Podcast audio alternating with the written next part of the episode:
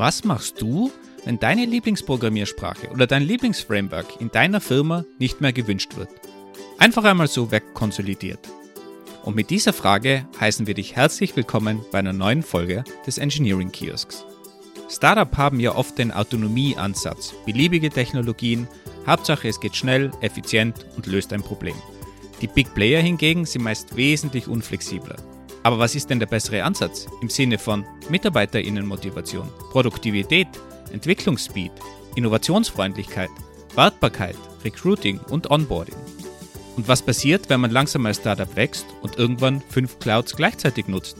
Macht das überhaupt noch Sinn? Muss konsolidiert werden? Und wenn ja, wie konsolidiert man, ohne dass dabei alle aus Frust kündigen? Viele Fragen, die wir versuchen in dieser Episode zu beantworten. Und los geht's!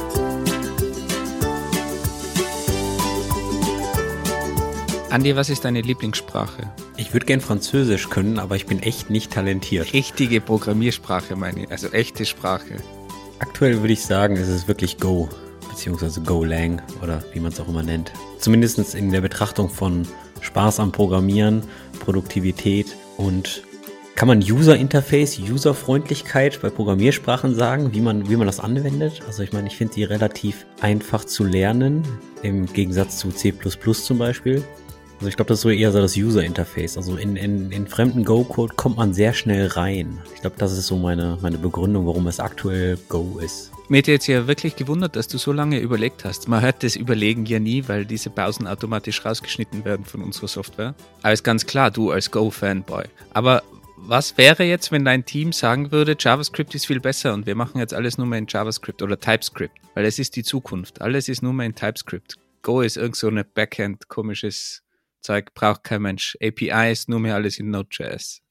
Ich glaube, das wäre ein sehr guter Trainingscase für mich, um mich in, mich in Geduld und äh, nicht, nicht Geduld, Geduld ist vielleicht das falsche Wort, aber mich in Professionalität zu üben. Also ich persönlich, privat, kann ich mit JavaScript jetzt nicht so viel anfangen, gebe ich zu. Aber ich glaube, es ist eine unglaublich gute Exercise, da mal durchzugehen und konstant zu fragen, was ist eigentlich das Problem, welches durch JavaScript bzw. TypeScript dann gelöst wird.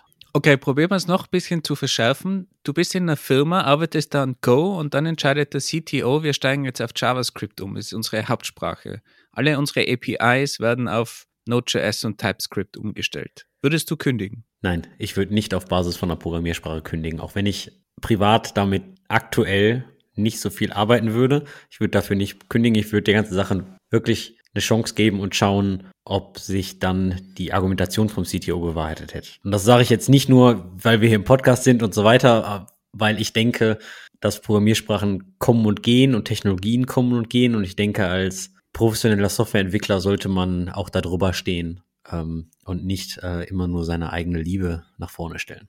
Oh, du bist so ein guter Arbeitnehmer, ist unglaublich. Und damit sind wir jetzt schon aktuell voll im Thema drin, denn heute geht es um Konsolidierung und Konsolidierung von Technologien. Ziemlich schwieriges Thema und was ich da so skizziert habe, passiert ja durchaus sehr oft. Ob jetzt Go gerade ersetzt wird im API-Bereich durch JavaScript, keine Ahnung. Aber zumindest in ähnlicher Form passiert es sehr, sehr regelmäßig und ist, glaube ich, auch ein großes Problem, vor allem wenn man auf der anderen Seite ist, diese Technologie, die vielleicht konsolidiert wird und abgeschafft wird.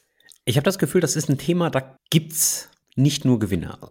Ja, also ich habe wirklich das Gefühl, bei diesem Thema verlieren mehr Leute, als Leute gewinnen. Und der Grund ist, dass das ja ein sehr emotionales Thema ist. Also ich meine, prinzipiell geht es um die Frage, sollten wir, und wir meine ich das Team, Abteilung, die Firma, unsere Technologien, sei es Programmiersprachen, Frameworks, Clouds, Runtime-Environments, firmenweit oder projektweit konsolidieren. Das bedeutet, wir haben einen, einen Technologieansatz. Oder sagen wir, jedes Team, jede Abteilung, jedes Produkt, jedes Projekt darf die Technologien selber wählen. Das ist so die, das ist so die Grundfrage und dann auch, was ist eigentlich besser? In welchen Bereichen hast du bisher gearbeitet? Hast du persönlich oder was, was schätzt du persönlich mehr? In meiner ersten Firma war das eher so ein, ein Technologie-Stack-Ansatz, weil das dann viel mehr Typo 3 war und PHP und MySQL. Ja? Da gab es noch damals diese Webhoster, wo du das alles mit FTP hochladen konntest, verstehst du? Da ja, damals hat es noch keine anderen Programmiersprachen gegeben, da war PHP die, die große hippe Sprache. da gab es also, kein Go. Ja, da gab es auch kein Kubernetes und, und, und, und mit Cloud war da halt auch noch nicht ganz so viel, ja. Ähm, also da war der. Danach, danach ähm, ähm, bei Trivago.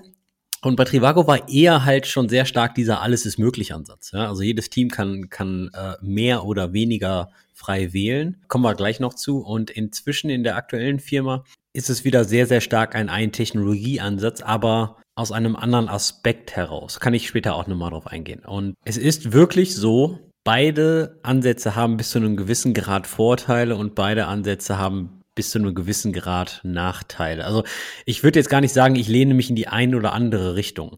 Ich glaube, wenn man von der einen Richtung kommt und in die andere Richtung wechselt, ist es erstmal sehr erfrischend und denkt sich, wow, man ist so in der richtigen in der Honeymoon-Phase. Und ja, warten wir mal ab, wenn man, wenn man ganz lange in einem, in einem Bereich wieder ist. Also man muss ja auch dazu sagen, das sind die zwei Extreme. Es gibt das Extrem, alles ist möglich, ich darf jede Software verwenden, die ich will und kann von heute auf morgen irgendeine Sprache hinzufügen in meinem Stack, es einfach machen. Und es gibt das andere Extrem, das Stack ist absolut fixiert, ich darf überhaupt nichts machen und brauche das Agreement vom CTO, damit ich überhaupt mal was ausprobieren darf. Also es gibt ja auch sehr viel dazwischen. Aber besprechen wir mal die Extreme, wenn wir die Extreme ansehen, um einfach mal so zwei Enden der Skala zu definieren. Wo siehst denn du die Vorteile von einem Alles ist möglich Ansatz? Naja, also, also prinzipiell ist ein Mega-Vorteil die Autonomie. Ja, also ich meine, du stellst ja Software-Engineers ein, damit die Software schreiben. Und du stellst diese Personen ja ein, damit die einen Job machen, den du nicht mehr machen kannst oder gegebenenfalls keine Zeit hast. Und mittels dem Alles ist möglich Ansatz können die Software-Engineers wirklich entscheiden, was sie denn für ihre Arbeit einsetzen. Man muss ja dazu sagen, das ist ja der klassische Ansatz, genau wie du gerade erwähnt hast. Du bist vielleicht ein Founder, ein kleines Startup und brauchst jetzt einfach möglichst schnell Leute, die irgendwie Probleme lösen. Und dann ist dir das komplett egal, was für Sprachen die verwenden. Und du willst nur mal Leute, die dir dein Problem lösen. Ja, das ist, das ist, glaube ich, ein zweiter Vorteil. Aber weil, weil dein Vorteil, den du gesagt hast, der geht eher auf Speed und Produktivität und besonders in der Anfangsphase. Was aber ich meine, ist, dass du wirklich den Fachleuten die Entscheidung überlässt. Ich meine, du zahlst denen einen Haufen Geld und dann schreibst du denen alles vor, ja, was sie zu nutzen haben. Also es ist wirklich so, dass man da vielleicht sogar sagen könnte, du kannst jetzt wirklich mal das richtige Tool für den richtigen Job nehmen. Du setzt jetzt aber voraus, dass die Leute das so weit wissen und nicht ihre Lieblingssprache verwenden. Weil wenn die einfach seit 30 Jahren Java gemacht haben, dann verwenden die einfach Java. Das muss gar nicht das richtige Tool sein, sondern die verwenden Java, weil sie am produktivsten sind. Ist auch ein Vorteil. Du bist am produktivsten in deiner Sprache, die du lange gemacht hast und kommst jetzt in ein Team, musst irgendein Problem lösen, nimmst deine Sprache obwohl die vielleicht im Team noch gar nicht verfügbar ist, also verwendet wird. Ja, natürlich. Ich gehe davon aus, dass das Hiring vorher schon ordentlich war, dass du, dass du, dass du talentierte Leute hast, dass du, dass du Leute hast, die mit deiner, mit deiner Kultur und mit deiner, mit deinem Mindset irgendwie einhergehen. Ich sage nicht, dass du ein homogenes Team haben solltest. Ja, das soll schon, schon heterogene, divers sein, etc., etc. Doch Leute mit gesundem Menschenverstand. Ja? Und gesunde Menschenverstand meine ich jetzt äh, wirklich ähm, vielleicht nicht das einsetzen, was für ihre Karriere am wichtigsten ist, sondern für das Business. Aber die, die, die, die zweite Sache, die du gesagt hast, ist ja, ist ja der, der Entwicklungsspeed. Wenn du, wenn, wenn du Leute hast, die sich jetzt nicht mit MySQL auskennen, sondern nur mit Postgre oder nur mit DynamoDB, dann können die DynamoDB nehmen und sind einfach super produktiv. Ja? Die kriegen einfach Get Shit done. Ja? Und das willst du natürlich auch in irgendeiner Art und Weise, besonders wenn du was Neues aufbaust. Ja, du willst schnelle Ergebnisse sehen, du willst schnell, schnell, schnelles Movement haben, du willst die Investoren vielleicht irgendwie überzeugen mit einer Demo oder neues Feature bringen, damit du mehr Kunden kriegst. Also das ist schon, schon ein Riesenvorteil. Sogar wenn du vielleicht einen Schritt zurückgehst, du musst dir die Leute überhaupt mal erst bekommen, die dir deine Probleme lösen. Und wenn du keine Einschränkung auf die Datenbank hast, weil du sagst, okay, ist mir scheißegal, was für Datenbank wir verwenden, dann kannst du natürlich im MySQL-Pool und im Postgres-Pool fischen und musst dich nicht auf eine Seite schlagen und hast dadurch einfach mehr Möglichkeiten. Also darum glaube ich auch in der Startup-Phase sehr, sehr beliebt, weil du halt einfach losstarten kannst. Ja, und ich glaube, ein mega Vorteil ist auch so ein bisschen der, der, der Spaß am Job. Weil immer wenn ich mit Leuten spreche und die frage, hör mal, warum hast du eigentlich mit Softwareentwicklung angefangen? Ich meine, Softwareentwicklung ist eigentlich super frustrierend, ja. Du sitzt den ganzen Tag vorm Rechner, acht Stunden lang auf deinem Popo. Okay, inzwischen, vielleicht stehst du auch, weil du ein Standing das hast, aber du hackst da irgendwelche Hieroglyphen in den Screen rein und drückst auf Compile, nachdem du zwei Stunden lang durchgecodet hast und dann schreit der Computer dich an und sagt, da fehlt ein Semikolon. Also wenn du so siehst, ist das halt schon sehr, sehr frustrierend. Oder du programmierst irgendwas, funktioniert nicht, führst es dreimal aus und es funktioniert. Also es ist ja schon frustrierend. Aber auf jeden Fall sagen immer alle Leute, ja, ich habe Spaß am, am, am, am Erstellen. Ja, ich möchte was, möchte was erschaffen. Also Hacker, Hacker News Driven Development, wie du es immer so schön nennst. Ich springe auf die nächste Datenbanktechnologie auf, weil die löst uns jetzt wirklich alle Probleme. Und am Ende hast du 30 verschiedene Datenbanken im System. Ja, also, also man, man kriegt halt schon durch, durch, den, durch den Alles ist möglich Ansatz schon sehr viel Spaß beim Entwickeln. Man hat konstant neue Experimente vor sich.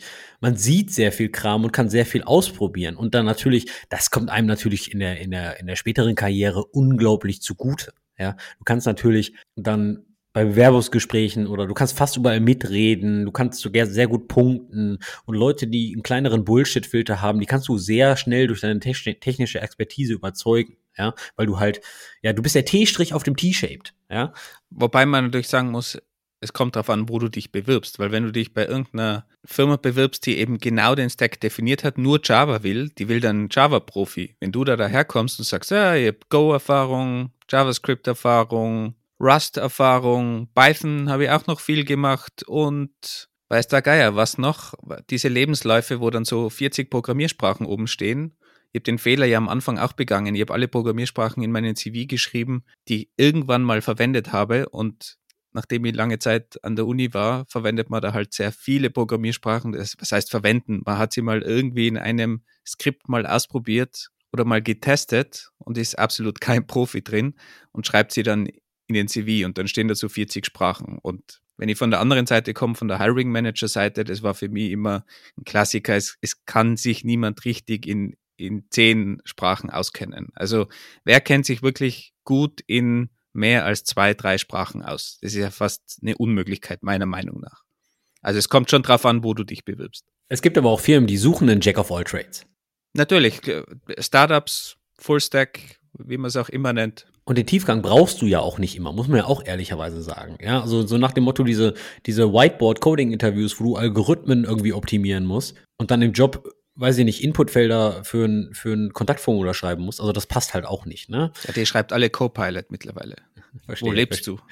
Also na, na, natürlich ist das immer so eine Frage, wo, wo bewirbt man sich und wen hat man da gegenüber sitzen? Denn auch Leute mit einem guten Bullshit-Filter, die können natürlich sehr schnell herausfinden, wie viel Tiefgang du hast. Ja, also wie viel der, der, der vertikale Strich vom T, ne? wie viel Tiefe ist denn da? Wenn wir jetzt mal auf die andere Seite gehen, auf die Nachteile-Seite, was siehst du, siehst du irgendwo Nachteile auch? Jetzt klingt das alles sehr positiv. Und Startups, wenn die Startups machen, dann muss das die ideale Seite sein. Wo ja, ich denke, am Anfang sieht man die Nachteile eigentlich nicht. Ich denke, die Nachteile kristallisieren sich wirklich über eine gewisse Zeit hinaus. Also wenn das Startup nun, nun sechs Monate am Start ist und einfach entwickelt, entwickelt, entwickelt und dicht gemacht wird, da könnte man sagen, hör mal, pass mal auf, wir waren sehr schnell, wir haben ein Produkt validiert, hat nicht geklappt, weiter geht's. Ja, da sieht man die Nachteile nicht. Ich denke, die Nachteile kommen wirklich nach einer, nach einer gewissen Zeit. Und da habe ich das Gefühl, wird's umso schmerzhafter. Besonders wenn es in so Bereiche geht wie Arbeiten an verschiedenen Services. Also es wird einfach deutlich schwieriger, besonders im Backend, sich in diverse Sprachen einzuarbeiten. Zum Beispiel in eine Microservice-Agentur, äh, äh, wollte ich gerade sagen, eine Microservice-Agentur, eine Microservice-Architektur. Und dann, dann muss ich einen Bug fixen und dann muss ich erst was im Python-Microservice bauen und, und danach im Go und, und der, der Database Connector ist dann in TypeScript geschrieben. Also das ist, das ist unglaublich schwierig, weil du musst halt irgendwie dich in drei Sprachen bewegen und bist dann nicht der Experte und dann kommt vielleicht noch eine, eine Type Conversion mit Float Precision dazu und dann musst du wirklich schon verstehen, okay, wie konvertiert denn jetzt TypeScript und Python und ah, schwierig. Auch die Kontextswitche, echt ermüdend. Also drei Sprachen gehen ja noch, finde ich, aber du musst ja noch die ganzen Levels mitrechnen, die du zusätzlich noch hast durch Frameworks, durch das Tooling, alles was rundherum ist. Also die Sprache an sich ist vielleicht gar nicht das Problem, aber was so eine Sprache alles noch mitbringt an Framework-Tooling und da wird es dann schwierig, weil das wird dann schon auf mehrere Dimensionen komplexer und da wirklich mitzuhalten und dich gut auszukennen, das wird dann schwierig, meiner Meinung nach, ab drei Sprachen. Und da geht die Produktivität dann auch nach unten, im Endeffekt, ja, wenn das System groß genug ist. Naja, ich glaube, es kommt halt auch darauf an, welche Sprache. Ne? Also hast du Haskell im Stack und benutzt irgendwie nur Monaden. Ne? Du merkst schon, das versteht halt schon kaum jemand. Ist halt immer so der Running Gag in der Programmier-Community. Dann wird's halt auch sehr schwer. Ja, also wenn du wirklich ähm, objektorientierte Programmierung mit, mit funktionaler Programmierung vielleicht sogar mixt und du hast halt sehr viele Leute, die wenig Kontakt mit, mit funktionaler Programmierung haben, dann ist auch zwei Programmiersprachen sehr hart. Ja, wenn die Konzepte ganz unterschiedlich sind, definitiv. Oder es gibt schon so Sprachen, die haben meiner Meinung nach eine schwierige Lernkurve, würde ich es mal nennen, so wie Rust. Da steigt man nicht schnell mal ein. Also JavaScript ist da vielleicht einfacher, obwohl mir jetzt vielleicht wieder viele auf die Füße steigen würden. JavaScript kann auch sehr, sehr schwierig sein. Aber der Einstieg erscheint zumindest leichter, wenn man jetzt eine andere, wenn man aus der Python-Ecke zum Beispiel kommt oder aus der PHP-Ecke, dann kann man vielleicht schneller JavaScript programmieren, als man Rust programmieren kann oder C++. Wenn wir schon bei schnellen Einstieg sind, geht es natürlich bei einem Nachteil auch um die Themen, wie kriege ich neue Leute, also Hiring und wie, wie, wie trainiere ich die. Jetzt haben wir gerade gesagt, es ist leichter, Leute zu bekommen. Was meinst du? Ja, in der Anfangsphase. Aber später wenn das Produkt mal Traktion bekommt, mal User hat und so weiter, dann kriegst du natürlich auch ganz andere Probleme. Da kriegst du Probleme, wo du gegebenenfalls Experten in einer Technologie brauchst, die dir das ja dann lösen. Und das wird dann natürlich schwieriger. Ja, wenn du jetzt nur einen Microservice hast, der in Python geschrieben ist und du suchst jemanden, der sich mit dem Global Interpreter Log ganz gut auskennt oder ähnliches, dann hast du halt einen Python-Experten geholt und gegebenenfalls sogar fest angestellt. Freelancer sind natürlich immer eine Lösung, aber gegebenenfalls fest angestellt und dann ist die Frage, okay, können wir diese Person auch an den Haskell-Service setzen? Und dann sagt die Person, ja, hör mal, du, pass mal auf, ich habe meine ganze Karriere aber eigentlich um Python gebaut und ich würde gern auf diesem Pfad bleiben. Was ja, was ja völlig valide ist, aber das, also da ist dann der erste Konflikt vorprogrammiert. Also es ist natürlich schwieriger, Leute zu finden oder beziehungsweise Experten in einer Technologie zu bekommen, weil diese in einem Alles ist möglich Ansatz natürlich auch sehr flexibel sein müssen. Wobei da argumentieren würde, wenn dann die Firma größer ist, dann kannst du halt auch Experten haben, die dann nur auf einer Technologie arbeiten, wenn du eine gewisse Größe erreicht hast. Also wenn du wirklich diese Spezialisten brauchst, hast du wahrscheinlich die Größe und kannst ihn dann nur auf ein Thema setzen. Aber klar, der, der hebt sich dann natürlich ab und sagt, naja, an dem anderen Zeug, da habe ich keine Ahnung, will ich nicht arbeiten. Also da kommen dann andere Probleme dann vielleicht im Team wieder auf. Aber, aber stell dir nochmal so Firmen vor wie WhatsApp. Ich glaube, WhatsApp wurde sehr lang gehypt, weil die die komplette Infrastruktur irgendwie nur mit zehn Leuten maintainen und das ist ein weltweit genutzter Service. Und du sagst, wenn die Firma dann größer ist, das ist halt die Frage, was ist dann Größe? Ist das Mitarbeiter? Ist das, ist das Revenue? Ist das, ist das die Userbase oder die Infrastruktur? Also in so einem Setup wird es halt dann schwierig, finde ich. Mit Experten, die dann gegebenenfalls nicht flexibel sein wollen. Naja, aber. Du, du hast noch, wobei jetzt natürlich nicht weiß, ob WhatsApp wirklich die Experten gebraucht hat und einen sehr heterogenen Stack gehabt hat. Aber du hast Onboarding auch noch erwähnt, also das, das Weiterbilden der Leute. Was hast du damit gemeint? Das Training? Naja, Onboarding bei neuen Leuten, Training bei neuen beziehungsweise existierenden Leuten. Es ist halt einfach deutlich schwieriger und du musst die ganzen Leute natürlich auf einem deutlich größeren Stack produktiv kriegen. Wie gesagt, du hast dann Python, du hast dann JavaScript oder TypeScript, dann hast du Go und vielleicht noch ein Java und vielleicht noch ein Haskell-Service und dann drin noch, noch, noch drei Datenbanken, SQL und NoSQL. Also gefühlt musst du dich mit allen Basisfunktionalitäten dann von dem Stack aus kennen. Denn natürlich kann man sagen, hey, du hast doch nur eine Microservice-Architektur und dann hast du Verträge zwischen den Services und du musst nur den Vertrag erfüllen, damit Service A mit Service B kommunizieren kann. Ja, alles nicht falsch.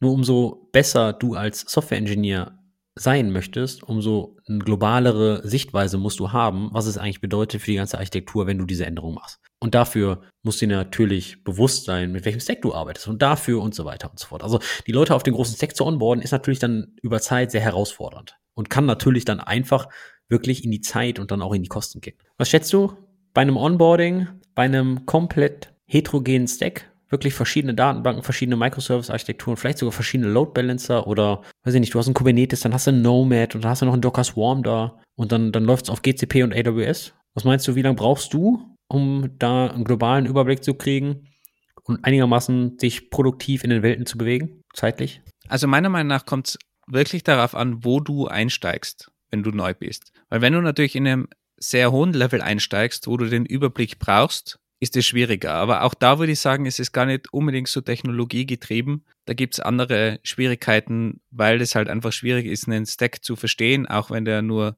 eine Technologie hat, der 30 Teams umfasst. Wie bekommst du den Überblick? Wenn du jetzt in einem Team einsteigst, glaube ich, ist es einfach, den Überblick zu bekommen, weil du nur im Team arbeitest und in dem einen Team gibt es ja selten 30 Technologien. Das heißt, ein Team einigt sich ja meistens eher auf einen kleineren Kreis von Technologien. Drum bin ich mir gar nicht so sicher, ob dieses Onboarding-Argument so gilt, weil meiner Meinung nach in einem kleinen Team ist es gar nicht so das große Problem und da muss ich mich ja nur in dem einen Team zurechtfinden. Das können natürlich auch schon mehrere Technologien sein, je nachdem, aber ich glaube, das ist auf jeden Fall noch möglich. Was dann aber nicht mehr möglich wird, und das ist dann natürlich auch das Problem bei größeren Firmen, wenn du irgendwann zwischen den Teams wechseln willst. Weil dann hast du dich an einen Stack gewöhnt, an diese drei, vier, fünf Technologien in dem Team und dann willst du wechseln und das andere Team verwendet eine komplett andere Technologie. Es ist vielleicht verständlich, okay, da ist ein Load Balancer, jeder versteht, was ein Load Balancer ist, der sich in dem Bereich auskennt, egal was das für eine Software, was für ein Tool das ist. Aber dann das Umsteigen im Endeffekt und vielleicht eine neue Sprache, ein neues Framework, eine neue Load Balancer Technologie zu lernen,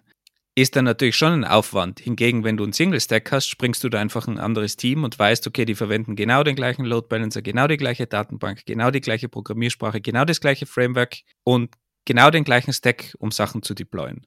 Und da bist du dann plötzlich schneller, wenn du, wenn du springst. Und wenn du ein sehr homogenes Umfeld hast, ist es natürlich leichter als wie ein super heterogenes Umfeld mit tausenden Technologien. Ich finde es unglaublich schön, in welcher Welt du lebst. Du redest gerade von Teams, die maintainen immer nur einen Microservice oder äh, einigen sich immer nur auf einen Stack bei einer wachsenden Firma. Bis die erste Reorg kommt, die erste Reorganisation, weil vorher hat man natürlich immer alles anhand von Conway's Laws aufgebaut, dass deine Microservice-Architektur nach deiner Infrastruktur aussieht. Aber du weißt doch selbst, wie es ist. Dann werden Teams geschaffelt, dann werden Verantwortungen neu gewürfelt und auf einmal erbt ein Team nämlich drei Microservices zusätzlich, die natürlich dann einen anderen Stack haben. Ja, und dann fällt natürlich dein Happy Pass-Gedanke da, den du gerade vorgetragen hast, mal schön in sich zusammen. Ja, sage ja. Also wenn du zwischen Teams wechselst oder deine Teams austauscht, dann hast du natürlich genau dieses Problem. Aber das Onboarding ist meiner Meinung nach weniger ein Problem. Aber dann später, wenn es um Maintenance geht, um die ganzen Wechsel, da sind dann wirklich die, die Schwierigkeiten drin. Und wenn du dann plötzlich nach fünf Reorgs 20 Technologien geerbt hast, dann wird es natürlich auch schwierig, dass du es mit einem Team überhaupt schaffst. Und wenn wir dann noch in die Richtung gehen von Buzz Factor, also wie viele Leute verstehen denn die einzelnen Technologien wirklich gut? Und du musst irgendwie ein On-Core zum Beispiel aufbauen und dir fehlen aber die Leute dazu, die überhaupt die ganzen Technologien verstehen, dann hast du sehr schnell ein Problem. Also gerade im Wachstum, umso größer, umso schwieriger wird es dann. Da stimme ich dir voll und ganz zu. Und einer der Nachteile, die oft übersehen werden, kommen so aus der Infrastrukturecke. Und zwar hat man in vielen, in vielen Firmen inzwischen Plattformteams, DevOps-Teams, Betriebsabteilungen, Systemadministrator-Teams äh, und so weiter und so fort. Oder inzwischen heißen die Developer Experience, die sich halt darum kümmern, dass Software Engineers einfacher deployen können und sich um den ganzen Stack nicht kümmern müssen und nicht wissen, was da läuft und so. Und solche Teams haben natürlich dann ein Problem, die Frage zu beantworten, auf welche Technologien sollen sie sich eigentlich fokussieren. Also du hast jetzt vier, fünf Programmiersprachen. Du hast jetzt sechs, sieben Runtime-Environments. Das eine ist ein ganz normales Jar und das nächste ist ein Docker-Container und das dritte ist eine Technologie, die ich gerade, die mir gerade nicht einfällt. Auf jeden Fall, auf was fokussieren die sich denn? Ist halt eine schwierige, schwierige Frage. Und die, die, die, die zweite Geschichte, die damit einherspielt, wenn sogar nicht nur die Programmiersprachen und die Runtime-Environments, doch sogar zur Wahl steht, wo man den ganzen Kram hostet. Eigenes Data Center, Google Cloud Plattform, Amazon Web Service, Azure, Versal, Heroku, dann geht sogar richtig knallhart einfach nur ans Geld, weil am Ende vom Tag muss Service A mit Service B sprechen. Und wenn Service A in Google gehostet ist und Service B in Amazon und Service C in Versal, dann kommen da ganz klar einfach Traffic-Kosten auf einen zu, die man eigentlich sonst nicht hätte. Und nicht nur Traffic-Kosten, was, sondern auch realer Aufwand. Du musst Netzwerkverbindungen zwischen den bauen, vielleicht sogar private Lines, irgendwie Private Link oder, oder was weiß der Geier nicht, wenn du es nicht alles durch offenes Internet schicken möchtest. Und dazu kommt natürlich Verschlüsselung und bla, bla, bla, ja, all, all was, das ist dieser riesen Rattenschwanz, der da hinten dran hängt. Und das übersieht man halt oft, wenn man sagt, okay, das hier ist jetzt aber ein super Use Case für Erlang. Und das ganze Ding ist normalerweise in JavaScript gebaut.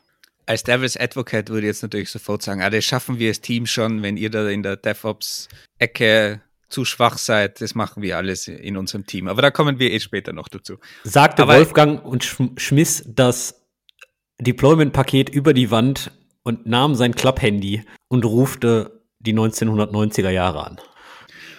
Aber gehen wir mal weg von der, von der einen Extremseite zur anderen Extremseite, also von der man darf alles, jede Technologie ist erwünscht, hin zum Extremfall, auf der anderen Seite, wir haben nur eine Technologie oder zumindest einen super genau definierten Stack und nur das ist erlaubt. Kann man da jetzt sagen, da ist alles genau nur umgedreht, Vor- und Nachteile? Oder siehst du da irgendwie große Unterschiede? Ja, die alles, die Nachteile vom alles ist möglich Ansatz sind jetzt hier die Vorteile und vice versa. Welcome to my TED Talk. Das war unser Podcast. Vielen Dank. Bis zur nächsten Woche. Nein, so, so einfach ist es natürlich nicht. Ja, bei manchen Punkten ähm, sind die Nachteile vom Alles ist möglich Ansatz die Vorteile von einem Technologieansatz. Das stimmt schon. Sowas wie Arbeiten über ein über Teamgrenzen ist deutlich einfacher, weil alle denselben Stack nutzen. Hiring ist relativ einfach, weil relativ klar ist, was gesucht wird. Wenn ich einen Python-Stack habe, suche ich Python-Software-Engineers. Wobei da natürlich dann schwierig ist, dass dein Teich, in dem du fischst, grundsätzlich kleiner ist. Also du suchst dann halt wirklich nur die Python-Leute und kannst eben nicht auch den Full-Stack Dev einstellen oder den jungen Developer, der gerade von der Uni kommt und sagt, hey, mit diesen alten altbackenen Java-Bullshit möchte ich gar nichts mehr zu tun haben, ich möchte irgendwie die hippe neue Technologie haben, die fallen dir natürlich dann automatisch weg. Also, dass Hiring automatisch ein einfacher ist, würde ich jetzt überhaupt nicht unterschreiben. Also es hat immer Vor- und Nachteile. Ich glaube, in beiden Ansätzen kann Hiring schwieriger und leichter sein, je nachdem von, von welcher Ecke man das Ganze sieht. Okay, einfacher ist vielleicht das falsche Wort. Vielleicht kann man sagen, es ist deutlich klarer und spezifizierter, was gesucht wird. Und es ist, glaube ich, für beide Seiten, Arbeitnehmer sowie Arbeitgeber, deutlich transparenter, was dann auch gemacht wird im eigentlichen Job. Es ist viel einfacher, die Stelle zu definieren und wahrscheinlich auch die Interviews zu führen. Und es ist klarer, wenn du im Interview einfach sagen kannst, wie, das ist unser Stack. Du wirst auch mit diesem Stack arbeiten. Im Gegensatz zu, wir haben da fünf Teams, wir wissen noch nicht, wohin du kommst. Jedes Team verwendet einen anderen Stack. Du darfst auch deine eigenen Sachen machen. Wenn du erst in drei Monaten anfängst, könnte dieses Team aber schon wieder weg sein und der Stack weg sein und es könnte schon wieder eine andere Programmiersprache sein. Das ist natürlich auch viel Unsicherheit, die man da reinbringt, die nicht alle Kandidatinnen so gern wollen und so gern sehen, natürlich in einer Firma. Da ist da eine Technologieansatz für Leute, die seit 30 Jahren Java machen, unbedingt wieder Java machen wollen, natürlich viel einfacher, wenn die in so eine Firma umsteigen. Ja, in Kombination mit dem Hiring sprechen wir natürlich auch über, über das Onboarding. Das kann einfach firmenweit standardisiert werden. Ja, und es kann sogar über die Teams verteilt werden. Zum Beispiel in, in, in meiner aktuellen Firma verfolgen wir primär einen einen Technologieansatz, und immer wenn neue Leute starten, die Onboarding-Sessions, also wir haben da so einen Onboarding-Plan und du machst die ersten paar Wochen ähm, Video-Sessions mit und allem drum und dran. Und diese Sessions werden wirklich, glaube ich, über sechs oder sieben Teams verteilt. Also das geht dann in so einer klassischen Rotation.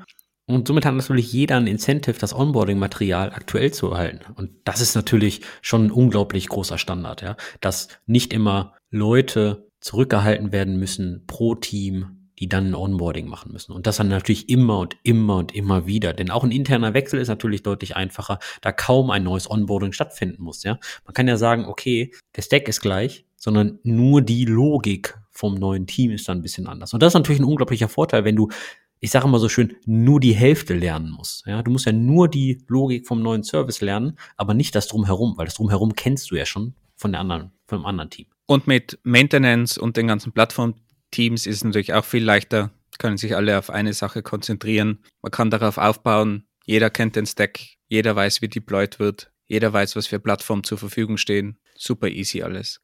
Ich glaube, ich glaube, da, bei dem Punkt, kommt richtig, richtig Geld und Produktivität ins Spiel. Besonders wenn sich Plattformteams, Developer Experience Teams auf Schnittstellen konzentrieren können, wie Logging, Tracing, das Tooling wirklich um eine Sprache herum, dann kann das die Produktivität von Software Engineering Teams unglaublich boosten, weil die sagen einfach, oh, okay, pass mal auf, da hinten das Developer Experience Team hat einfach eine, eine Tracing Library für Python rausgebracht, die binde ich einfach ein und die funktioniert einfach. Das bedeutet, das Inhouse Tooling kann einfach genutzt werden und du hast einfach, einfach in Anführungszeichen natürlich, den kompletten Stack mit Observability und Debugging und whatnot was du da alles gebaut hast. Du Vor, lebst aber auch in deiner heilen Welt, oder? Wenn ein anderes Team deine Library entwickelt hat, dann ist es doch die Library von diesem anderen Team. Das wäre doch ich als schlauer Developer nie im Leben einsetzen, weil ich kann das besser und ich kann da meine eigene Technologie verwenden und eine bessere Technologie verwenden als dieses andere Team. Also das ist ja absolut kein, kein, kein Argument, definitiv nicht. Ich glaube, das, was du gerade gesagt hast, ist der Grund, warum Berlin einer der Top-Startup-Städte in Europa ist und nicht Innsbruck, oder? Jetzt bin ich auf die Connection gespannt. Ja, Innovation, Produktivität. In Innsbruck wird immer alles neu entwickelt, oder? Ja, wir sind halt innovativ, genau. Hast du vollkommen recht. Aber da sind wir gerade bei einem sehr guten Thema, das haben wir nicht bei dem Alles ist erlaubt Ansatz gar nicht so besprochen. Du nimmst dir natürlich schon eine Möglichkeit, wenn du nur einen Stack erlaubst und eine Technologie und das ganz hart auch durchsetzt, dass du innovativ bist. Weil wenn du natürlich keine Leute hast, die mal gern was ausprobieren, du erlaubst es vielleicht auch gar nicht, dass die Leute was ausprobieren, wie wirst du denn dann mit der Zeit gehen? Also es ist dann natürlich super schwierig, wenn du seit 30 Jahren Java gemacht hast, irgendwann mal zu sagen, okay, wir probieren mal was anderes aus, weil es funktioniert ja alles so perfekt und irgendwann bist du dann an diesem Punkt, wo dir dann die ganzen BewerberInnen ins Gesicht sagen, Moment, habt ihr keine neuere Technologie, keinen neueren Stack? Wo seid ihr? Warum arbeitet ihr noch mit dem? Und da ist es dann schon schwierig, überhaupt die Leute zu bekommen, die ein bisschen innovativer sind, die was Neues reinbringen in die Firma. Und für die Firma ist natürlich selbst schwieriger, innovativ zu sein. Und man wird halt dann vielleicht einfach von der Industrie links und rechts überholt von diesen Startups, die alles erlauben. Weil man selber einfach als unattraktiver Arbeitgeber gesehen wird, alte Technologie verwendet und den Absprung verpasst hat. Und das ist, glaube ich, die größte Gefahr, wenn man so ganz stur auf den einen Technologieansatz setzt. Und das ist eine Riesengefahr, die man, glaube ich, immer mitdenken muss. Ich bin mir nicht sicher, ob innovativ so das richtige Wort ist, denn Innovation kann sehr viel sein. Ich denke, experimentierfreudig ist so, so, so, so ein besseres Wort in der Hinsicht. Also wirklich Proof of Concept zu machen, skaliert etwas besser, löst das wirklich ein Problem mit durch, durch, durch Testansätze. Und wenn du jetzt natürlich, ja, wie du sagtest, nur einen Technologieansatz hast, dann, dann wird das natürlich geblockt. Ja, außerdem, wie willst du innovativ sein, ohne mal was auszuprobieren? Also auch sogar wenn du im gleichen Stack bleibst innerhalb von Java, du musst experimentierfreudig sein, was ausprobieren, damit du überhaupt eine Innovation, auch innerhalb von einem alten Java-Stack zum Beispiel, kannst du ja genauso innovativ sein, aber auch da musst du Sachen ausprobieren und da muss dir Zeit zur Verfügung gestellt werden im Team und die Möglichkeit und nicht, hey, wir haben doch diese Pipeline, die funktioniert und die wurde mal aufgesetzt vor zehn Jahren und warum sollten wir da jetzt was ändern? investiere gefälligst die Zeit in, in, in deine Hauptarbeit und spiel da nicht irgendwo an irgendeiner Pipeline herum, um da was zu erneuern. Ja, das, das stimmt schon. Wenn man 100% pennt und wirklich gegen alles Neue ist, dann kann das schon wirklich ein Problem werden, dass die Industrie dich wirklich überholt. Man muss aber auch sagen, nicht alles, was die Industrie rausposaunt, ist geil. Ne?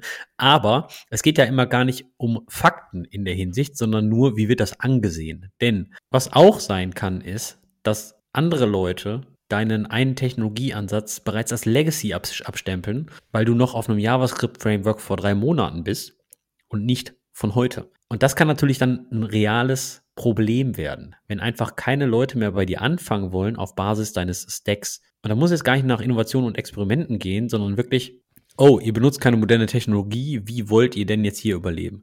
Eine kleine Story in, äh, aus Trivago, die habe ich mal gehört, da muss ich zugeben, ich weiß nicht, ob das wirklich jetzt ein Grund war oder nicht. Ja, das, also Disclaimer habe ich mal gehört, dass das äh, war so Flurfunk sozusagen, aber kann ich, kann ich schon ein bisschen nachvollziehen, dass das so wahrgenommen wird. Und zwar ist beziehungsweise war Trivago ein unglaublich großer Nutzer von Hadoop. Wer kennt Hadoop noch? Dieser Big Data Stack mit diesem Elefanten, ja, HDFS, Filesystem und so weiter und so fort. Und meist hat man das on-premise eingesetzt. Es gibt, so viel ich weiß, Amazon hat auch so einen Hadoop-Service. Ähm, Elastic Map and Reduce heißt das, glaube ich. Auf jeden Fall wird das halt als Data Warehouse in der Regel eingesetzt. Und obendrauf kannst du natürlich diverse Technologien setzen, auch SQL-basierte Technologien, um natürlich deine Datenanalyse auf deinem Data Warehouse zu machen.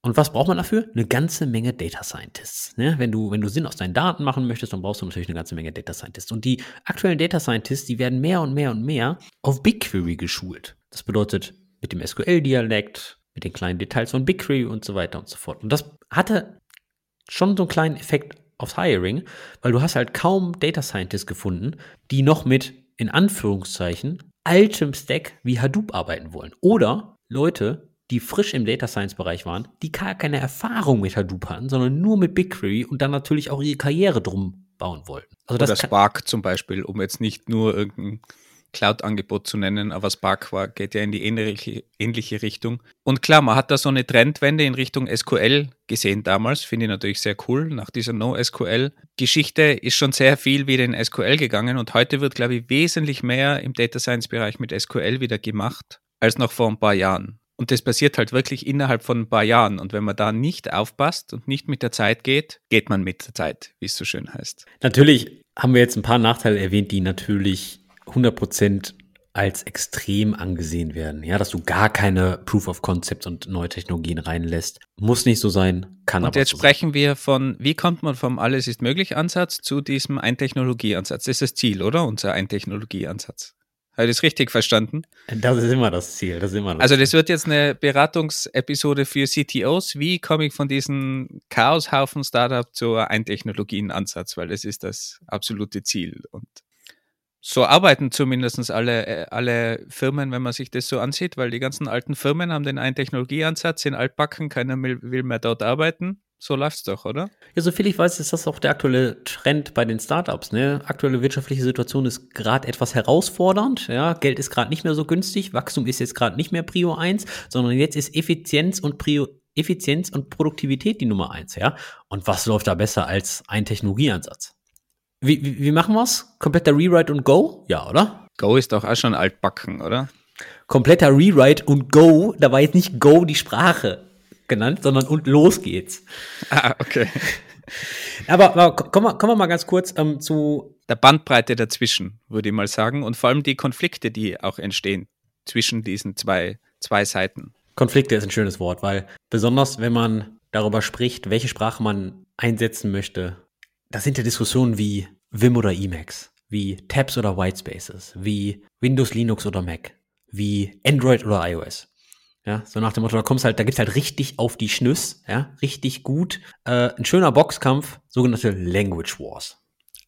Du nennst es jetzt Language Wars, manche andere nennen das Tech Culture. Wir erlauben alles. Wir erlauben, was für Betriebssystem du verwendest, was für einen Computer du verwendest, was für Technologie du verwendest, was für eine Methodik du verwendest, Scrum, Kanban, whatever, Wasserfall. Wir erlauben einfach alles. Das ist Tech Culture, Andy. Und ja, ein Alles ist möglich Ansatz kann auch als Tech-Kulturelement verkauft werden. Und ich bin ja auch nur ein Mensch. Für mich, als ich ein paar Jahre im Job war, drei, vier Jahre, war das auch ein Element, weil, oder ein Entscheidungskriterium. Weil ich wollte ja viel sehen, ich wollte ja Erfahrungen sammeln. Inzwischen denke ich mir, mm, ob das jetzt so die hundertprozentige richtige Art und Weise ist, weiß ich jetzt auch nicht mehr.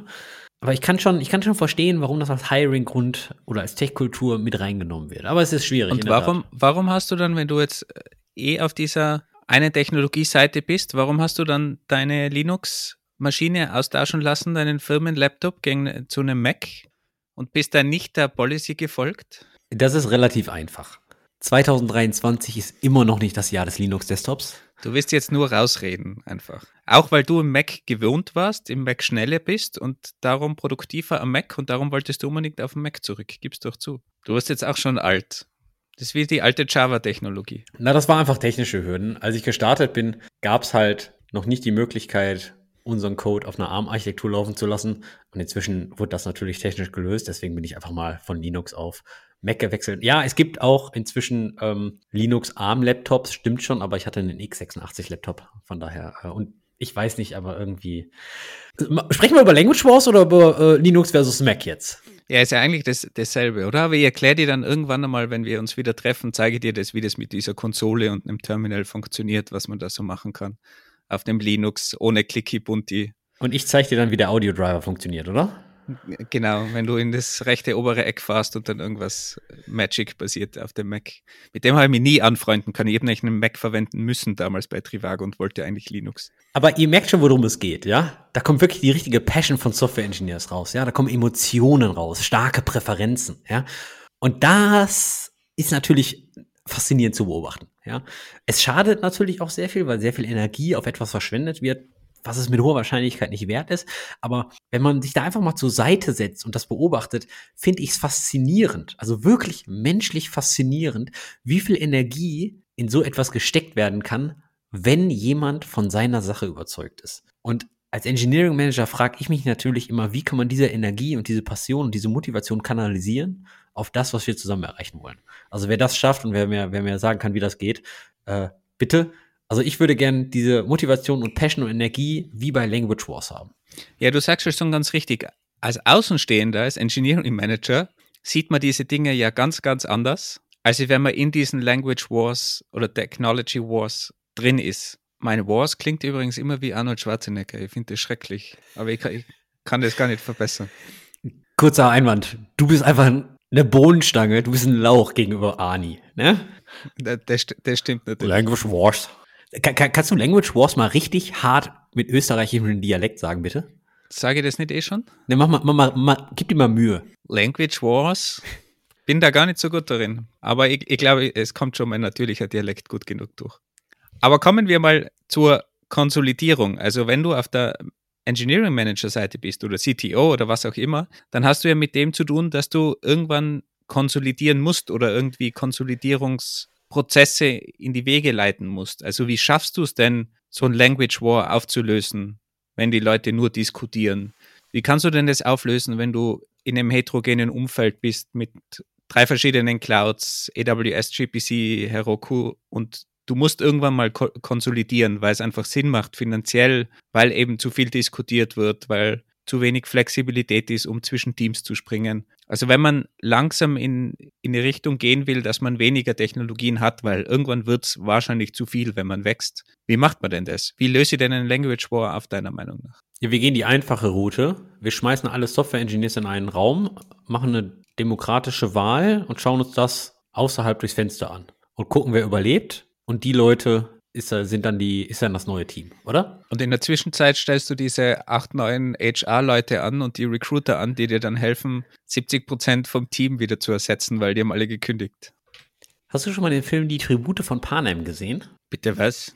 Die Tribute von Panem mit Jennifer Nie Lawrence. gehört. Der Film dreht sich um verschiedene Distrikte, wo Menschen leben und wie reich oder arm diese Distrikte sind, unterscheidet sich halt. Und dann wird pro Intervall, einmal im Jahr oder so, ein oder zwei Leute aus einem Distrikt gewählt und einfach in so, ein, so eine Art virtuellen Dschungel reingepackt. Und das wird alles übertragen. Und in diesem virtuellen Dschungel müssen die dann ums Überleben kämpfen. Und ab und zu spawnen dann mal so Überlebenspakete oder Waffen und so weiter. Und die müssen sich dann töten.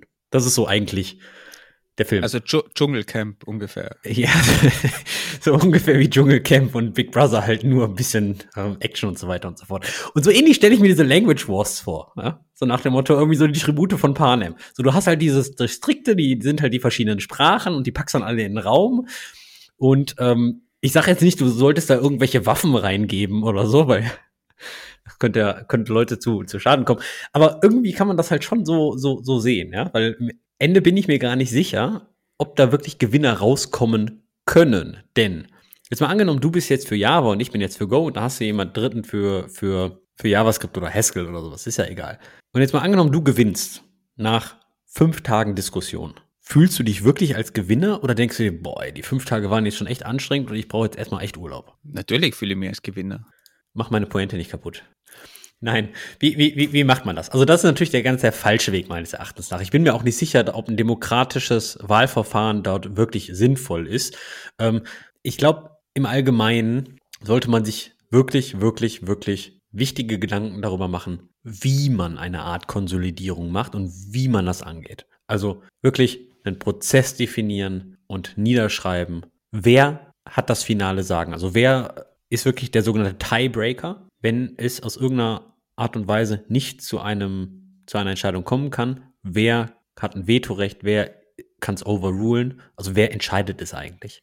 Also eigentlich eh, wie man in, in Teams das Ganze immer anlegt, nur da ist es meistens weniger formalisiert. Ich triff mich, ich diskutiere über irgendwas, ich schreibe vielleicht ein Design-Document, ein RFC, wie man das auch immer nennt, diskutiere es im Team und entscheide mich dann für die beste Lösung. Wenn du das aber ein paar Ebenen nach oben ziehst und viel mehr Leute involviert sind, dann wird es einfach schwieriger und dann muss man einfach jeden Teil explizit definieren in diesem Prozess, wirklich wer, wann, wo, wie, warum mache ich das Ganze, ganz, ganz wichtig, weil ich mache das als CTO ja nicht nur, damit ich endlich nur mehr eine Cloud habe, sondern ihr hofft mir dabei was. Wahrscheinlich, dass ich mir viel Geld einsparen kann dass man flexibler ist zwischen den Teams, dass meine Plattformteams besser arbeiten können. Also da ist ja schon Gewinn und den Gewinn muss ich kommunizieren, dass der allen klar ist. Und damit die Leute auch wissen, warum sie das Ganze machen, warum sie sich jetzt entscheiden müssen für eine Technologie oder für weniger Technologien.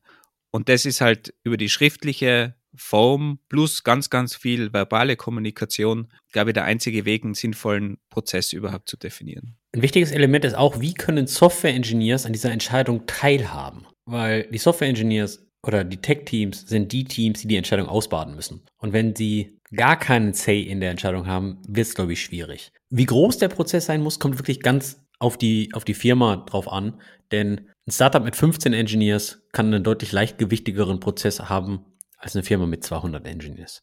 Hast du mal irgendwie einen großen Konsolidierungsprozess miterlebt? Ja, ich war sogar daran beteiligt. Und zwar haben wir damals bei Trivago die Cloud-Infrastruktur konsolidiert. Und zwar war Trivago ganz lange eine Firma, wo der Alles geht Ansatz gewählt wurde. Und das hat sogar bis auf die Infrastruktur runtergebabbelt.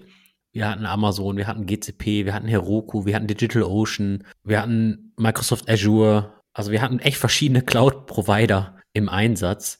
Ähm, manche mit mehr Spend, manche mit weniger. Also der meiste Spend war damals auf, auf Amazon und auf Google und dann ein paar Applikationen auf Heroku, ein paar auf DigitalOcean, dann vielleicht so den Active Directory of Azure und so weiter und so fort. Und als es dann genau zu dem Punkt kam, den ich vorhin erwähnt hatte, dass wir Service A mit Service B connecten wollen, ging es halt wirklich an Cloud Egress Kosten, ja, an Netzwerktraffic. Und wie verbindest du denn Cloud A mit Cloud B und allem drum und dran? Und da fing es dann langsam echt an, schwierig zu werden, weil wir auch Leute zwischen Teams gewe gewechselt haben und, und das dann wirklich, ah, wie läuft denn das, das Access Management Konzept auf Amazon, wie läuft das Access Management auf GCP und alles schwierig, ja.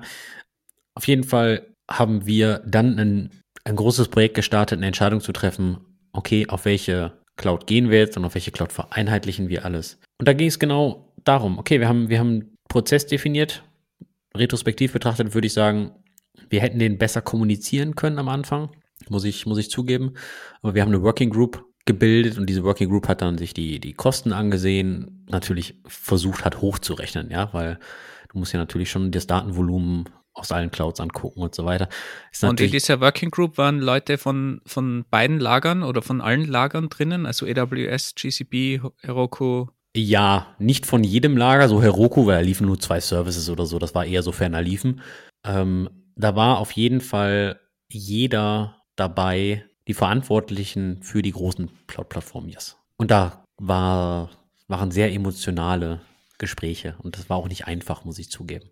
und wie lange hat sich der, der Prozess eigentlich so rausgezögert oder die, die Gespräche, die, die eigentliche Diskussion, gerade so um, um eine Größenordnung zu verstehen? Irgendwas so zwischen anderthalb und zwei Monate, glaube ich. Ging natürlich auch um ab und zu mal Wartezeiten. Wir hatten dann ähm, professionelle Consultants von Amazon und von Google auch dabei, ja, die uns dann ähm, bei der Kostenschätzung geholfen haben und so. Also um wirklich eine fundierte Datenbasis zu haben. Es hing natürlich dann ja auch an den Kosten, aber auch an der Firmenstrategie. Wie sieht's in drei Jahren, fünf Jahren aus? Ja, sowas, solchen Input haben wir uns dann vom CTO geholt und vom Produkt und also da, da zählen eine ganze Menge Informationen rein. Habt ihr auch bei diesem Prozess dann irgendwie definiert, was es dann bedeutet, wenn die Entscheidung getroffen ist, wie das danach weitergeht? Wie da die Migration zum Beispiel funktioniert oder was das dann auch für die Teams bedeutet und wie damit umgegangen wird? Hat es da irgendeine Kommunikation gegeben? Ich frage so interessiert, weil ich da wirklich nicht mehr da war und ich habe aber den Schmerz erlebt von den vielen Clouds davor und von den Problemen, die das Ganze mit sich gebracht hat und habe auch gelitten unter der fehlenden Entscheidung die Jahre davor. Also hat es da dann irgendwas gegeben, um die Teams aufzufangen nach dieser Entscheidung, in irgendeiner Form mitzunehmen?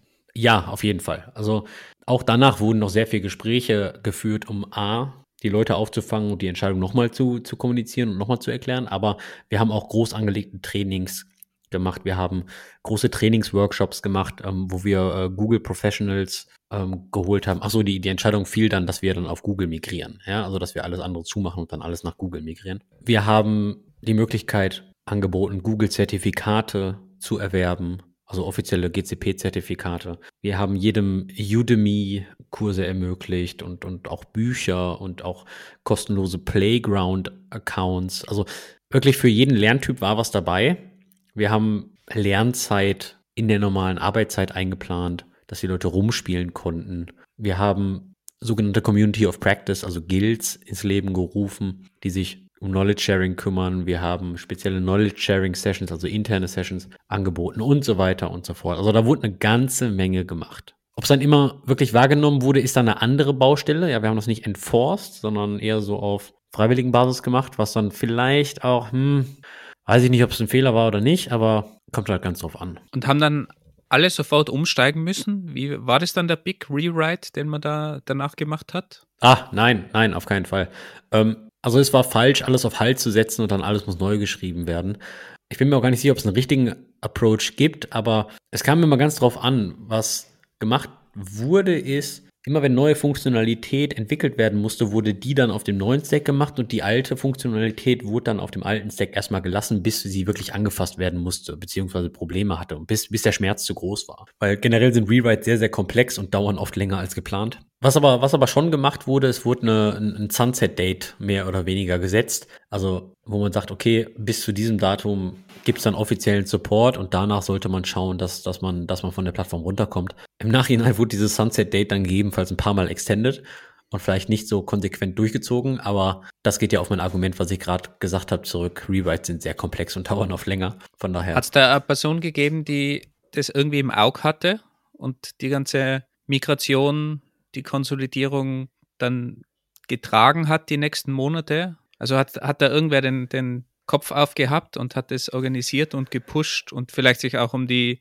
Migrationen gekümmert, die Teams gepusht hat, weil es ist ja dann der, der Klassiker immer, die POs wollen die Features und das Team sagt, ja, wir müssen noch auf XY migrieren. Also ich hoffe, dass jeder Mensch noch einen Kopf auf hat. Ich glaube, du meinst, äh, hatte jemand den Hut auf. Aber äh, ja, da gab es natürlich verantwortliche Personen, sowas dann politisch zu treiben mit ordentlichem Management-Sponsoring inklusive der Änderung der Product Roadmap ist dann auch nicht immer ganz so einfach. Aber, aber ja, natürlich, da gab es da gab's verantwortliche Leute, die dann wirklich für die Migration und für die Kostenersparnis verantwortlich waren, ja. Ich glaube, das ist eben auch ganz wichtig, dass da der CTO zum Beispiel oder, oder die verantwortliche Person, aber wirklich das Top-Management voll dahinter steht und das dann auch kommuniziert und auf allen Ebenen kommuniziert, dass die POs auch genau wissen, zum Beispiel, okay, wir werden in dem nächsten Jahr 30 Prozent Einbruch haben, weil wir die Technologien austauschen, weil wir eine neue Sprache verwenden, weil wir eine neue Cloud verwenden, weil wir migrieren müssen.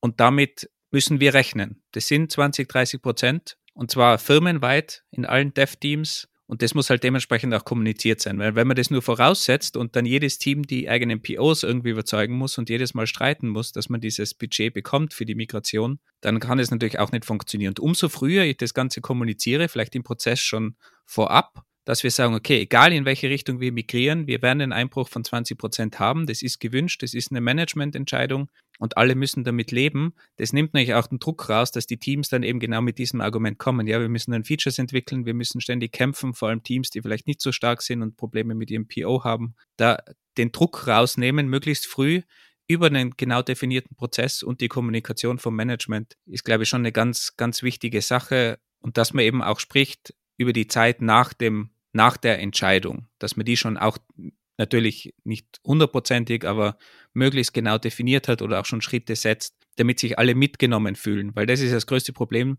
wenn dir dann die, die Leute kündigen, weil sie sich nicht mitgenommen fühlen, weil da irgendwo eine Entscheidung getroffen ist und dann nur Probleme sind durch diese Entscheidung und dann laufen dir die Leute weg. Weil das ist ja das größte Problem, was wir am Anfang auch besprochen haben. Du ziehst es möglichst schnell durch, es gibt irgendeine Entscheidung und die kündigen plötzlich 50 Prozent der Leute. Ja, das ist natürlich ein wichtiger Punkt, die Leute mitnehmen. Es ist aber auch ein wichtiger Punkt, deine Entscheidungen klar zu kommunizieren und auch wie ist man zu dieser Entscheidung gekommen. Zum Beispiel, wie definiert man so ein Sunset-Date? Wie sagt man, okay, ab dann und dann ist diese Plattform nicht mehr supported und die Teams sind auf sich gestellt. Bin mir gar nicht sicher, ob es so ein richtig oder falsch gibt, aber eine Möglichkeit ist es natürlich, mit dem größten Nutzer zu sprechen und da was auszumachen und dann schauen, was ist eigentlich realistisch, da wegzumigrieren. Ja. Was meinst du mit Nutzer? Ja, nehmen wir mal Cloud-Plattform, so jemand, äh, ein Projekt oder ein Team, was den meisten Cloud-Spend da hat oder ähnliches. Oder nehmen wir mal Microservices in Haskell geschrieben und dann der wichtigste Service oder der Service mit den meisten Lines of Code oder ähnliches. Ihr merkt schon, es ist eine schwierige Metrik, deswegen keine Ahnung, ob es da richtig oder falsch gibt, aber das ist zum Beispiel ein Ansatz. Gener generell kostet eine Migration natürlich Zeit, muss in den Software Development Lebenszyklus natürlich mit eingeplant werden. Fortschritt, wenn man den tracken kann, super, sollte man auch tracken. Vielleicht hilft sogar so eine Art Gamification-Ansatz. Also, was ich zum Beispiel oft sehe, wenn man irgendwie, weiß ich nicht, man hat eine große Python-Code-Basis und man möchte die jetzt durchtypen mit MyPy oder ähnliches, dass man ganz einfach eine Excel-Liste machen kann, okay, welche Module sind denn bereits schon durchgetypt? Ja? Und dann immer und immer und immer und immer wieder, ich kann das nicht zu wenig sagen, wirklich immer und immer wieder Milestones zelebrieren. Ja, macht eine Party. Migrationen sind nicht sexy, dennoch sollte man Erfolge feiern und damit man sagt, hey, cool, damit man den Leuten auch zeigt, wir bewegen uns vorwärts. Es fühlt sich zwar nicht immer so an, aber wir bewegen uns vorwärts. Und da auch wieder Top-Management. Es ist auch echt hilfreich, wenn der CEO das mal auf irgendeiner Veranstaltung erwähnt oder so, dass das nicht eine reine technische Sache ist, dass immer nur der CTO dahinter steht, sondern auch der CEO das mal erwähnt und als großen Fortschritt sieht, weil wenn das wirklich 20 Prozent der gesamten Zeit einnimmt, dann ist das ja schon ein Riesenprojekt. Also was gibt es sonst für Riesenprojekte, die 20 Prozent der gesamten Dev-Ressourcen einnehmen? Also auch da wieder vollen Support von oben und umso mehr das zelebriert wird, umso besser und da fühlen sich die Leute dann halt auch vielleicht mitgenommen. Vor allem die, die vielleicht auf der anderen Seite waren, die verloren haben, wenn man es so nennen will. Und dann halt aber vielleicht doch dabei bleiben, die Vorteile sehen, mitwirken und dann halt auch dieses Lob bekommen von, von allen Seiten. Und das ist, glaube ich, die einzige Möglichkeit, wie man die Leute eben noch mitnehmen kann und halten kann. Unter der Voraussetzung, man hat halt Leute, die möglichst flexibel sind und eben nicht nur auf eine Technologie gepinnt sind. Genau für diese Leute, die auf eine Technologie gepinnt sind, für die wird es natürlich schwierig. Ja? Also der Effekt auf die Mitarbeiter, Wolfgang hat das gerade schon erwähnt, kann schon heftig sein. Leute haben halt Vorlieben. Sie haben ihre Karriere darauf ausgelegt, zum Beispiel im Cloud-Business-Bereich. Ich bin Experte in AWS oder GCP und haben da ihre Zertifikate gemacht oder Java-Experte und kennt sich wirklich dann in den ganz tiefen Klassen aus und so weiter und so fort. Und das ist auch völlig okay, wenn man seine Karriere darum aufbauen möchte. Doch man muss sich bewusst werden, das Ziel ist nicht, und das ist auch nicht möglich, alle happy zu machen. Ja, ich sage immer, die Arbeit ist kein Wunschkonzert, wir sind hier am Ponyhof. Man kann aber auch sagen, in der Regel verlassen die Leute eine Firma vielleicht nicht unbedingt immer wegen der finalen Entscheidung, sondern eher wegen anderen Gründen. Und die Entscheidung ist nur irgendwie die Kirsche auf meinem Spaghetti-Eis. Merkst du was, ne? Auf Spaghetti-Eis gibt es nämlich keine Kirsche. Sondern eher, wenn die Leute kein Mitspracherecht haben, wenn, wenn die Leute nicht wissen, wie sie einen Effekt auf die Entscheidung hatten. Oder wenn die Argumentationsgrundlage einfach schwierig bis nicht existent ist. Spaghetti-Eis eigentlich eine NRW-Sache. Ich habe das davor nicht gekannt und habe das erst in Düsseldorf kennengelernt. Also vielleicht alle, die uns zuhören, vielleicht schreibt uns mal, ob Spaghetti-Eis bei euch ein Ding ist, weil in Düsseldorf gibt es das irgendwie groß an jeder Ecke. Aber, aber gut, ähm, die Vergleiche sind dann immer schwierig mit Spaghetti-Eis, wenn es um Personen geht ihr, ihr, merkt schon, der Wolfgang ist wieder auf seinem Happy Pass. Also generell ist es halt bei, bei den Effekt auf die Mitarbeiter recht wichtig, klare Prozesse zu haben, um Technologien zu konsolidieren oder klare Prozesse, um auch neue Technologien einzuführen, falls ihr eine Konsolidierung anstrebt. Aber man muss natürlich sagen, man verliert wahrscheinlich MitarbeiterInnen. Das ist ganz, ganz klar. Und ein paar werden abspringen, so wie es halt immer ist. Manche sind mit der Entscheidung nicht einverstanden, manche sind halt einfach solche Spezialisten und das ist ganz klar, wenn ich der absolute Pro bin im Netzwerkstack und mich da zu Hause fühle und gerne irgendwelche Switches, Router konfiguriere und bin zu Hause im Datacenter, schlafe da zwischen meinen Racks und dann steigt plötzlich die Firma auf Cloud um, dann will ich vielleicht einfach nicht mitmachen. Es ist vollkommen legitim, und ich glaube, das ist, wenn man dann so erwachsen ist und das auch dementsprechend kommuniziert und sagt, okay, du bist Spezialist in diesem Bereich oder wenn, wenn sich jemand, keine Ahnung, in, in irgendeiner Sprache weiter bewegt, BHB Core Contributor ist und nur PHP programmieren will, klar, wenn dann PHP abgelöst wird, ist es schwierig, da weiterzumachen, wenn diejenige Person einfach sich weiter in PHP entwickeln will. Vollkommen in Ordnung. Und dann trennt man sich halt, schließt dieses Kapitel ab mit dem muss man leben. Also 100 Prozent der Leute mitzunehmen bei Konsolidierung, bei einer großen Konsolidierung zumindest, ist schwierig. Aber umso mehr man kommuniziert, umso besser man die Personen einbindet, umso mehr Möglichkeiten man bietet, umso eher kann man die Leute mitnehmen. Und ich glaube eben, da muss man vielleicht beim Hiring auch schon ein bisschen Auge darauf werfen, wie flexibel sind Leute, wie sehr sind Leute auf eine Technologie gepinnt, wie ist meine Firma aufgestellt, in welche Richtung will ich mich entwickeln. Also da vergisst man oft beim Recruiting drauf zu schauen. Und wenn man da aber schon ein bisschen die Flexibilität mitnimmt, dann hat man vielleicht drei Jahre später einfach wesentlich leichteres Leben, wenn man dann mal konsolidiert. Ich glaube, generell kann man sagen, jede Änderung in der Firma kann einen positiven und negativen Effekt auf die Mitarbeiter haben. Und was mir zumindest immer hilft, ist, am Ende hat das C-Level-Management, die Geschäftsführung den Hut auf. Und diese Menschen sind dafür verantwortlich, dass du einen Job hast und Gehalt kriegst. Du musst nicht immer jede Entscheidung geil finden, die die machen, aber sie tragen die Verantwortung, dass du deinen Job in der Regel behältst. Klar, jetzt bei den Layoffs ist das jetzt vielleicht nicht so wahr, aber wenn wir ja, das sind jetzt, trotzdem verantwortlich dafür. ver verantwortlich, aber ob sie dann die Verantwortung übertragen, ist dann immer so eine andere Geschichte. Aber wenn wir das jetzt einfach mal auf die Konsolidierung beziehen, ist es natürlich so, dass sie das nicht machen, weil denen gerade langweilig ist oder hoffentlich nicht, dass deren, dass sie sich ihren Job rechtfertigen wollen. Hey, wir machen eine Konsolidierung, eine Migration, eine große Tech-Migration, deswegen ist der CTO benötigt. Ich hoffe, das ist jetzt nicht der Fall. Jetzt ist aber die große Frage, wenn ihr nicht wirklich wisst, in welchem Stadium eure Firma gerade ist und ihr fragt euch, hey, Moment, steht eine Konsolidierung an oder nicht? Ich finde es immer ganz hilfreich, sich zu fragen, warum ist man überhaupt in der einen Situation, in dem alles was geht Ansatz oder in dem in der anderen Situation, der einen Technologieansatz und was kann dazu führen? Ich bin immer ein sehr, sehr großer Freund von, von Kontext, so nach dem Motto zu verstehen, wie sind wir in die eine Situation geschlittert oder wie wir sind in die andere Situation geschlittert. Und besonders so Sachen wie die Umgebung, die Leute und die Geschichte spielt da eine große Rolle. Die Geschichte zum Beispiel, ist das ein altes Unternehmen, wo IT ein Cost-Center war und es entwickelt sich gerade zur Digitalisierung, wo die IT ein Innovationstreiber ist? Würde ich mal sagen, klassisches Beispiel ist so die Autoindustrie, Volkswagen. Oder ist das einfach ein hart neues Startup, was gerade frisches Funding hat und jetzt sehr, sehr schnell das Produkt evaluieren muss? Oder die Umgebung. Woher kommt das Unternehmen? Und hat das Unternehmen vielleicht viele Subunternehmen gekauft, also Akquisitionen? Ja, das bedeutet, du kaufst ja in der Regel einen Tech-Stack, der muss weiter betrieben werden. Dann holst du dir automatisch einen nicht ein Technologieansatz ins Haus. Das ist vielleicht dann so, so ein Hybrid. Aber ich glaube, wenn man den Kontext versteht, woher kommen die Leute, wie bin ich da reingegliedert, dann ist es vielleicht eine, eine Möglichkeit, die Konsolidierung oder halt auch Nicht-Konsolidierung besser zu verstehen. Und was ist jetzt für dich der Idealweg? Also die zwei Extreme sind es beide natürlich nicht, aber was ist jetzt der, der Idealweg dazwischen? Wo, wo liegt der? Als junger Software-Engineer hätte ich gesagt, der alles, alles kann, nichts muss Weg, ja, so nach dem Motto, wo ich wirklich komplette Freiheit habe, weil es mir persönlich sehr viel Spaß gemacht hat.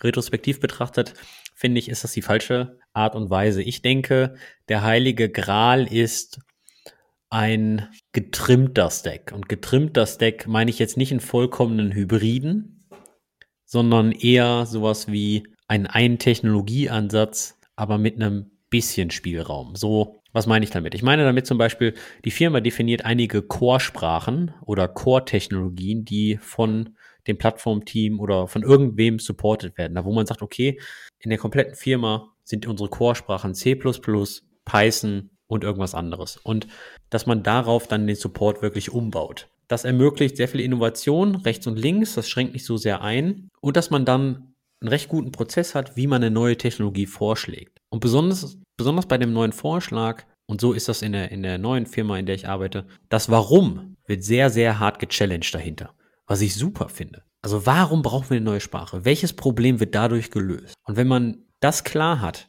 und objektiv betrachtet, dann ist das, glaube ich, schon ein guter Mittelweg. Natürlich sollte man die Verwendung von Standardtechnologien fördern, aber ich denke, experimentieren mit neuen Werkzeugen sollte man nicht verbieten. Und nachdem das jetzt sehr wischiwaschi klingt, was du da gerade gesagt hast, Andy, weil diese It Depends-Antworten sind immer schwierig, aber ich glaube, es sind die, sind die richtigen, aber man kann ja da auch einen sinnvollen Prozess draufsetzen.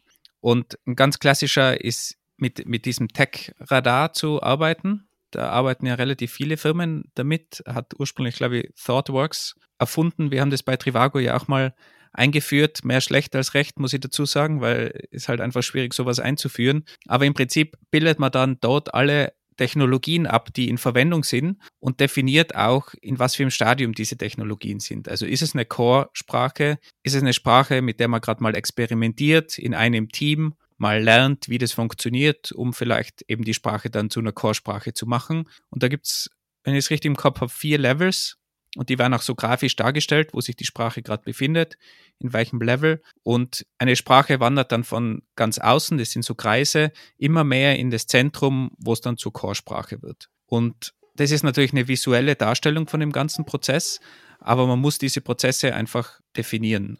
Und diese Prozesse definieren dann eben wie kommt die neue Sprache überhaupt herein, was muss passieren, damit die eine Stufe nach oben steigt und wenn ich dann mal diesen Prozess definiert habe, wo auch viele Leute eingebunden sind, dann ist es natürlich auch einfacher zu konsolidieren, gar nicht zu viele Sprachen reinzulassen, aber trotzdem gleichzeitig experimentierfreudig zu sein. Wir verlinken auch gern ein, zwei Artikel zu den Tech-Radar-Ansätzen, beziehungsweise Tech-Radar ist ja nur die Visualisierung von dem Ganzen, aber die das ein bisschen genauer erklären. Und das ist sicher ein Weg, der hilft, um mal in so einen Prozess reinzukommen, damit man das Ganze definiert und besser aufsetzt. Und umso früher man das macht, umso besser natürlich. Für die Mini-Startup-Firma ist es wahrscheinlich jetzt weniger sinnvoll, aber sobald man wächst, wenn man das schon mitdenkt im Wachstum, ist das natürlich extrem hilfreich, weil, wie gesagt, damals, wo wir das einführen wollten bei Trivago, wo es dann darum geht, 600 Developer unter den Hut zu bringen, ist es halt einfach dann schon schwierig, das im Nachhinein einzuführen. Aktuell bin ich halt so ein Fan von einem Unified Stack, weil ich denke, ich bin so mehr auf der, auf der, auf der Schiene gerade. Wir lösen einfach das Problem, anstatt uns jetzt mit der Technologie und runter zu beschäftigen.